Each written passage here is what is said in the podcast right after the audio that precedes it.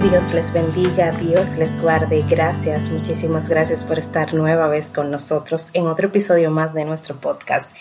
Y aunque estamos ya fuera del mes de junio, no se preocupe que vamos a seguir hablando los dos últimos temas que nos quedan de la sortería. Y este es uno de ellos y luego nos faltaría uno más y cerramos con el tema de los sorteros para abrir otro capítulo más de nuestro podcast. Quiero decirles que para mí ha sido de mucha bendición poder hablar de este tema porque Claro, todos vivimos experiencias diferentes, pero yo creo que desde mi experiencia he podido eh, ayudar o ilustrarles un poquito más de algunos consejos que debemos tener en cuenta. Y en el día de hoy vamos a hablar de esos consejitos de antes de dar el sí. Cosas que yo creo que debemos tener mucho en cuenta cuando estamos solteros y queremos casarnos con una persona. Antes de dar ese sí, usted debe tener en cuenta estos pequeños parámetros, estas preguntas, estos, esta conversación que usted debe de tener con su novia o con su novio antes de usted casarse con él. ¿Por qué? Claro, después del matrimonio se, se revela otro nivel, como digo yo, se desbloquea otro nivel, ¿verdad? En la convivencia y demás. Y usted conoce cosas de su novio, su novia que usted no conocía durante el noviazgo.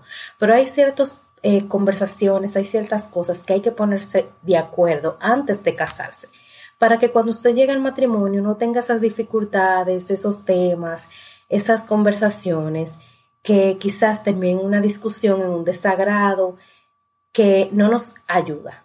Entonces, eh, si usted no tiene una relación bien fundamentada en Cristo, porque definitivamente si no tenemos a Dios en el centro, es, yo me imagino que es súper difícil llevar una relación de matrimonio.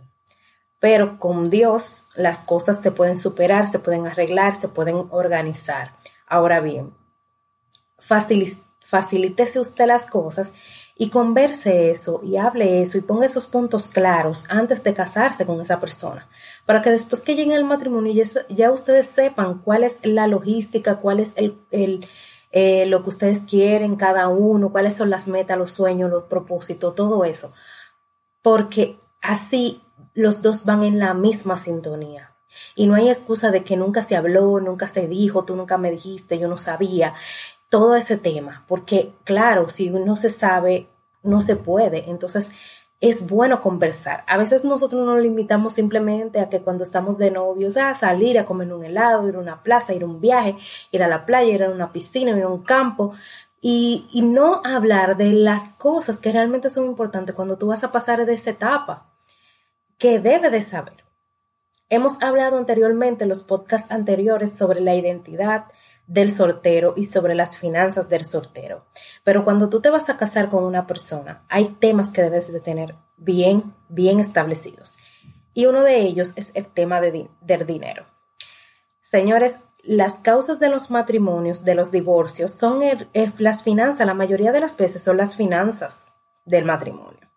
Hay un sinnúmero de otras cosas, pero cuando se ven las estadísticas, una de las estadísticas más altas son las finanzas en el matrimonio, el dinero, el tema del dinero.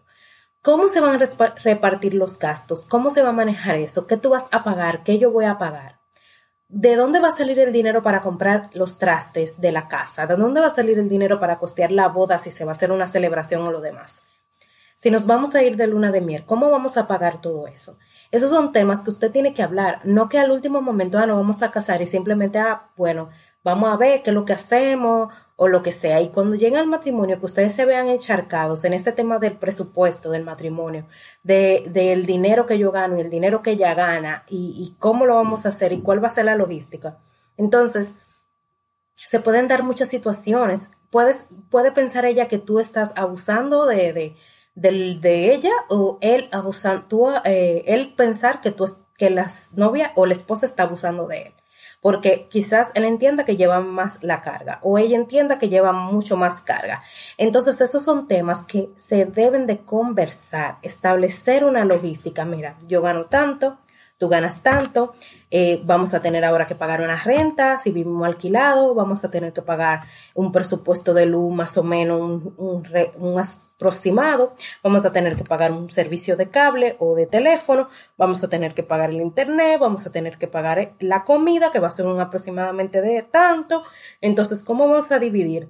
tanto porcentaje tú, tanto porcentaje yo, hay que ahorrar para tal proyecto o si queremos eh, hacer tal cosa, tenemos que ahorrar tanto, cómo lo vamos a hacer, dónde vamos a tener el dinero. Eh, todo eso, todo eso, no solamente se limite a saber si su color favorito es el azul o el rojo. Hay temas importantes que hay que hablar. ¿Cuántos hijos se quiere tener? Esas a veces son preguntas que no se hacen.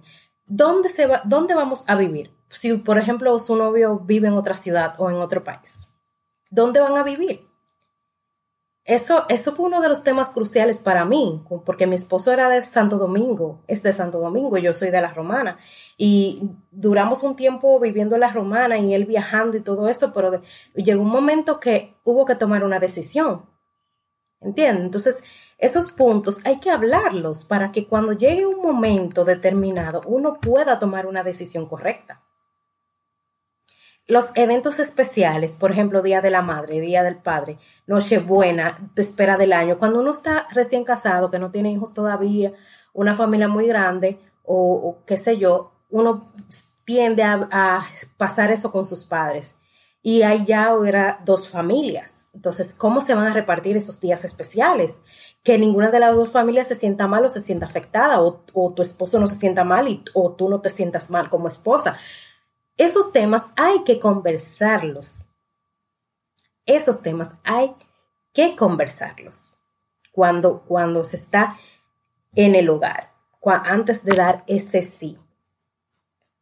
El tema del presupuesto familiar que hablé eh, cuando estábamos hablando de, del dinero esas preguntas incómodas hay que hacerlas, o sea, tú te sientes bien con este tipo de, acciones o qué cosas es que no te gustan o qué cosas tú no tolerarías o mira, eh, vamos a tener un hogar y debemos repartirnos la organización del hogar en cuanto a eh, los quehaceres, porque si los dos trabajan, va a ser muy forzado que la mujer se encargue de todo en la casa porque ella también está trabajando ocho horas.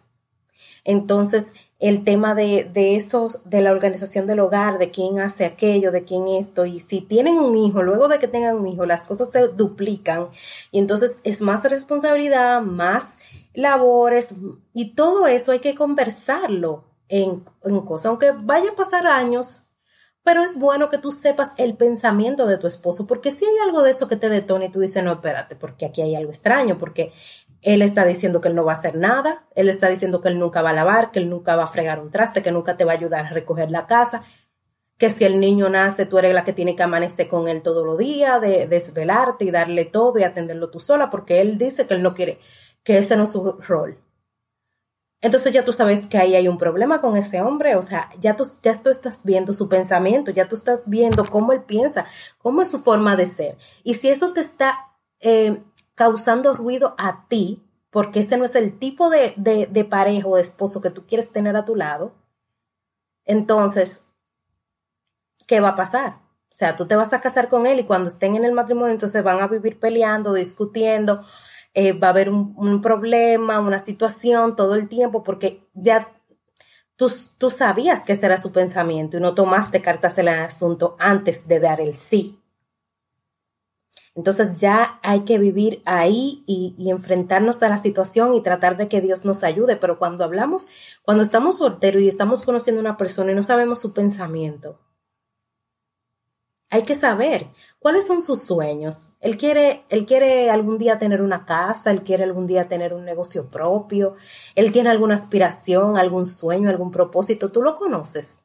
O él simplemente no, nada, yo no tengo ningún sueño, ningún propósito, vivir la vida, lo que, lo que fluya, lo que el viento me lleve, a donde el viento me lleve, las olas del mar, si vienen o van, y yo soy así. O sea, hay que conocer todos esos pensamientos de tu pareja. Tú tienes que saber qué esa persona quiere en la vida, qué, qué, sueña, cuáles son sus propósitos.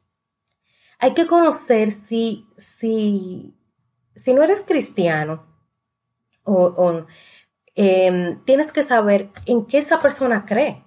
Y también cuando somos cristianos tenemos que saber en qué esa persona cree, qué tan arraigado a Dios tiene en el corazón.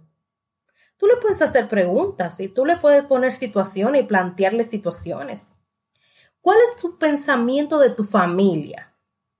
De tu mamá, de tu papá, de tus hermanos.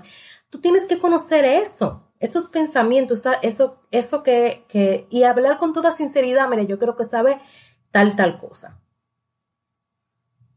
Así es, y cosas hasta triviales, mira, yo puedo qué sé yo, en un futuro engordar o, ponerme un poquito más llenita o que se me, me, salga un poquito más el pelo, quizá tenga el pelo más, menos pelo que ahora o tenga el pelo más corto. ¿Qué tú piensas de eso? Porque quizás eh, enamorados y, todo eso, eh, uno dice que sí a todo, pero hay un momento que uno tiene que decir, mira, nosotros no, no pensamos casar y nosotros necesitamos tener estas conversaciones, saber qué piensa el uno y el otro, para que cuando estemos casados o lleguemos al matrimonio, nosotros no estemos en un limbo de lo que cada quien piensa o tiene en su mente, qué es lo que necesita, qué es lo que quiere y todo eso. es necesario que nosotros tengamos eso, que tengamos esas conversaciones incómodas, que hagamos esas preguntas incómodas, que quizás no la hagamos todo el día, pero que la tengamos con nuestra pareja antes de dar el sí, para que evitemos percances en el futuro. Hay una pregunta que hay que hacer y es, ¿tú quieres eh, tener muchas cosas en el hogar? Porque hay hay matrimonios que tienen problemas porque es por el simple hecho de que no se compró un microondas. Por poner un ejemplo.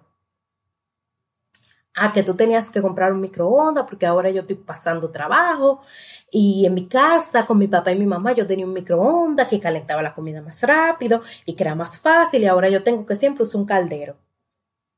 Y vienen los problemas, la discusión y tú entiendes que, que esas muchachas muy material que ella no entendió que tú no podías comprar un microondas ahora, pero que más adelante tú tienes planes de, ir supliendo a la casa las cosas que se necesitan. Pero ustedes no conversaron eso. Porque yo recuerdo que cuando nos íbamos a casar, mi esposo y yo, yo le dije, vamos a hacer un listado de lo necesario, de lo indispensable, de lo que nosotros no podemos vivir sin eso. Una cama, una nevera, una estufa, un juego de mueble, un comedor y ya, lo otro que vaya sobrando se van agregando, que si una licuadora, que si un microondas, que si alcanza para comprar, qué sé yo, una olla de presión, una olla rosera, muchísimas cosas que ahora hay para, para la casa. Entonces, eso se va a ir agregando en la medida que sea posible. Si se puede, si alcanza el presupuesto, pues se va agregando. Pero lo indispensable era lo indispensable. Yo le dije, haga una lista de lo necesario. Claro, el Señor nos ayudó porque nos organizamos a comprar muchísimas cosas muy, eh, muy eh, triviales, por así decirle, de la casa, que, claro, ahora son muy necesarias y, y nos facilitan la vida. Pero esas conversaciones hay que tenerlas.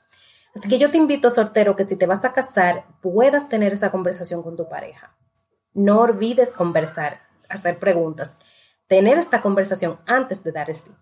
Recuerda que todas las semanas traemos un nuevo episodio edificante para ti, que estamos en las redes sociales en Facebook y en Instagram como de todos podcasts. Allí nos puedes escribir, dejar tus comentarios, preguntas y nosotros estaremos felices de leerte. Si necesitas a Jesús, nosotros estamos aquí para presentártelo. No dudes en contactarnos.